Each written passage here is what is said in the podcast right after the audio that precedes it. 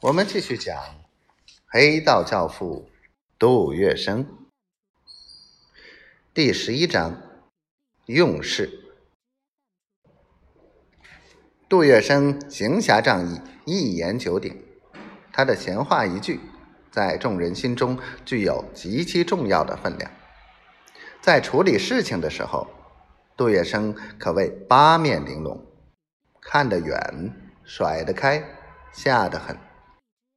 他手腕强劲，屈身随心，而情急之下的他往往逆理出牌，最后竟然出其意外的大获全胜，这不能不让人佩服他的大胆与果敢。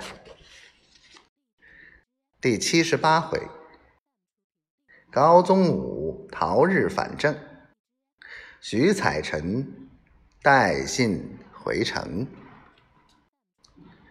一九三八年十二月二十九日，汪精卫从重庆出走，经昆明，潜抵河内，发表通敌求和的唁电，主张停止抗战，对日谋和。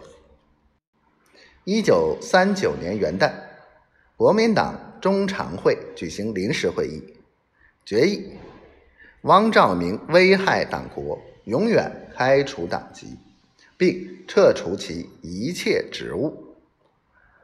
五月三日，汪精卫在日本人的严密保护之下，由河内直赴上海。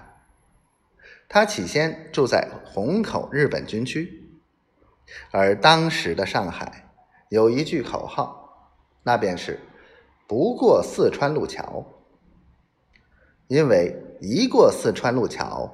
便就离开了租界，到了日本人占领的区域，意即上海人鄙夷的歹土。王精卫在四川路桥那边住了几天，随后就搬过桥来，住进了千吉斯菲尔路七十六号。这是一栋宽大幽深的花园住宅，原来是。